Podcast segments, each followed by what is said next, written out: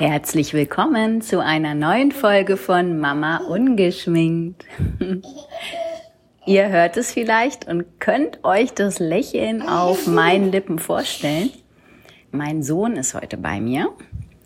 Und zwar deshalb, weil ich mich entschieden habe, mal ganz bewusst entschieden habe, eine Folge für euch vorzubereiten, bei der er einfach dabei ist, wo es nicht darauf ankommt, dass es im Hintergrund ruhig ist. Man hört also seinen Spielzeugbagger, man hört ihm, obwohl er gerade ja, Schnuller trägt, den er abgöttisch liebt. Man hört vielleicht die Geschirrspülmaschine. Also nicht mich im zurückgezogenen Bereich, während mein Sohn Mittagsschlaf macht oder abends schläft, sondern einfach mich mittendrin. Warum? Weil ich heute mal frei von der Seele sprechen möchte, was mich so an, an unterschiedlichsten Themen beschäftigt, unsortierterweise sozusagen. Ja, das sind auch welche, wo ich wirklich gerne Austauschpartnerinnen zu hätte. Also andere Mamas, die berichten, wie es ihnen mit den speziellen Themen ergeht es sind viele neue Situationen und Themen dabei, wo ich so eben noch keine Erfahrung mit habe, mir meine eigenen Gedanken zu mache, ja, und, und Austausch suche, mich über Austausch freuen würde.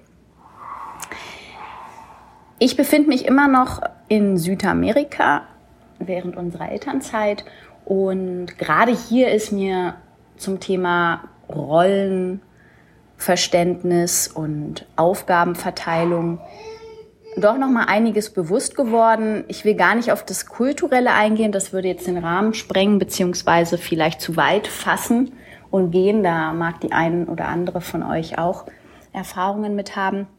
Nein, aber einfach in dem Raum, in dem wir uns jetzt hier gerade bewegen, bei meiner Schwiegermutter, Erfahrungen zu machen und zu schildern, ist mir wichtig, möchte ich teilen. Und zwar geht es dabei insbesondere, wie gesagt, um das Rollenverständnis. Wir sind hier, mein Mann hilft meiner Schwiegermutter sehr viel beim Aufräumen des Hauses, beim Hausmeistern, beim Aussortieren von Dingen. Zwischendurch geht dann mal wieder irgendetwas spontan nicht und er muss ran, irgendetwas reparieren.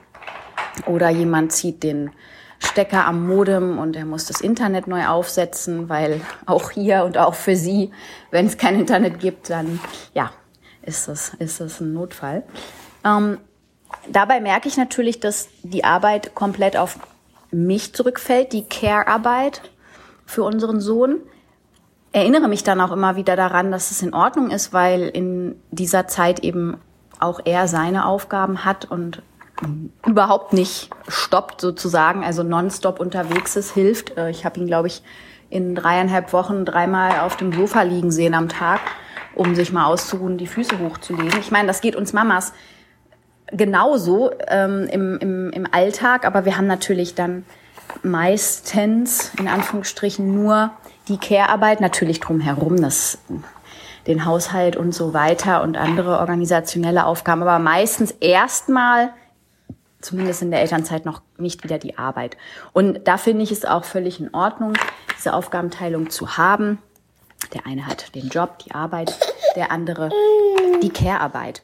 Ähm, und trotzdem macht zum Beispiel mein Mann enorm viel ähm, für und mit unserem Sohn.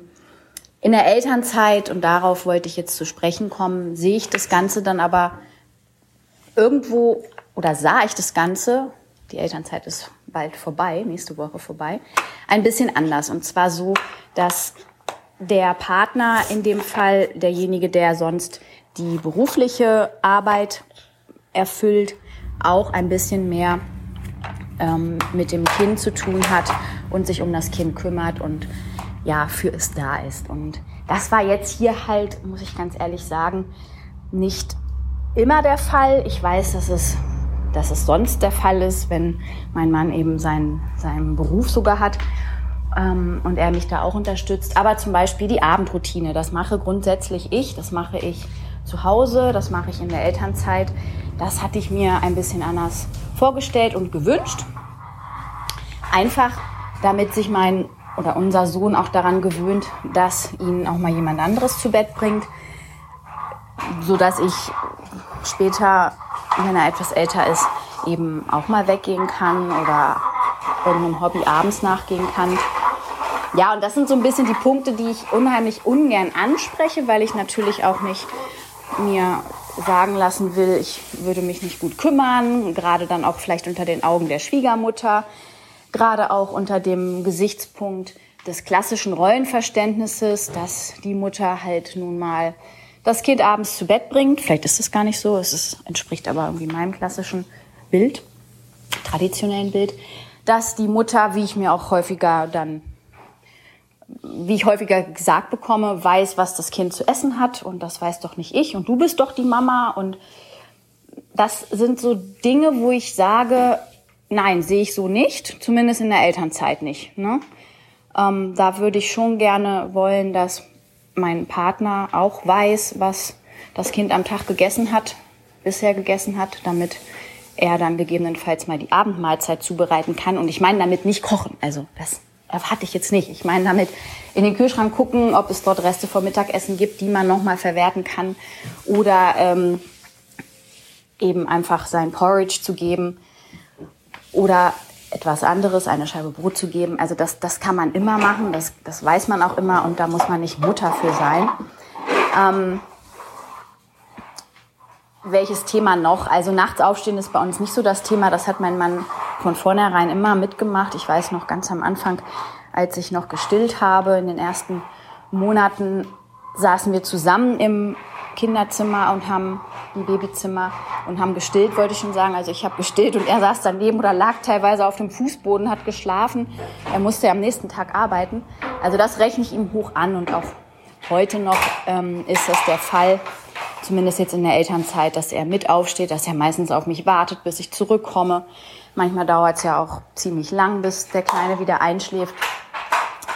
Das erwarte ich überhaupt nicht während der normalen Arbeitszeit. Und ich, ich mag mich jetzt hier mal ganz kurz stoppen und reflektieren. Ich rede ganz oft von meinen Erwartungen. Natürlich geht es nicht nur darum, es gehören immer zwei dazu und Vielleicht ist das auch genau das Thema, Erwartungen abzustecken, Erwartungsmanagement zu betreiben und sich zusammenzusetzen und zu sagen, wie stellen wir uns das eigentlich vor in der Elternzeit, in der Kindergarten oder, oder in der, jetzt kommt ja erstmal die Krippenzeit, in der Krippenzeit, in der Kindergartenzeit. Ja, und da kann ich vielleicht schon ganz gut einmal umlenken zum Thema was vielleicht meine Tipps und Hinweise sind. Und an der Stelle ganz klar das Erwartungsmanagement. Also offen darüber zu sprechen. Das schreibe ich mir selbst auch immer noch auf die Fahne in meiner Beziehung. Offen darüber zu sprechen, wie sich jeder Teil was vorstellt. Ich glaube, das hilft enorm, da auch ehrlich zu sein und sich auch nicht irgendwie schlecht zu fühlen, Hilfe einfordern zu müssen. Auch eine ganz wichtige Erfahrung, die ich gemacht habe oder immer noch mache und etwas, das mir sehr schwer fällt, Hilfe einfordern. Also konkret zu sagen, hey, heute oder jetzt gerade, ich würde gern mal und ich gestern, ich würde gern zum Friseur morgen. Ich mache das dann auch immer schon mit Ankündigungen, ne? Ähm, und sogar noch weiter voraus. Ne? Nächste Woche möchte ich die Gelegenheit wahrnehmen und so weiter und so fort. Oder ich möchte jetzt gerne eine halbe Stunde Yoga machen. Kannst du. Ne? Das dann auch wirklich fragen und natürlich auch akzeptieren, wenn es gerade nicht geht und der andere vielleicht auch müde ist.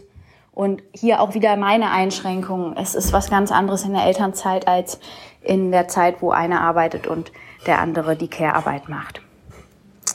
Ja, jetzt ist die Podcast-Folge, ich hatte gesagt, dass ich ähm, einfach frei von der Seele spreche, schon relativ lang geworden. Deshalb werde ich kein weiteres Thema anschneiden. Es bleibt mir aber zu sagen, ich freue mich über Kommentare, ich freue mich wirklich über einen Austausch. Ich würde sehr, sehr gerne eine Community gründen, bei der wir ja, uns gegenseitig unterstützen anhand eines Austauschs.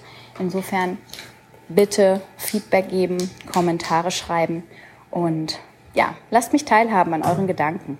Alles Liebe, eure Maribel.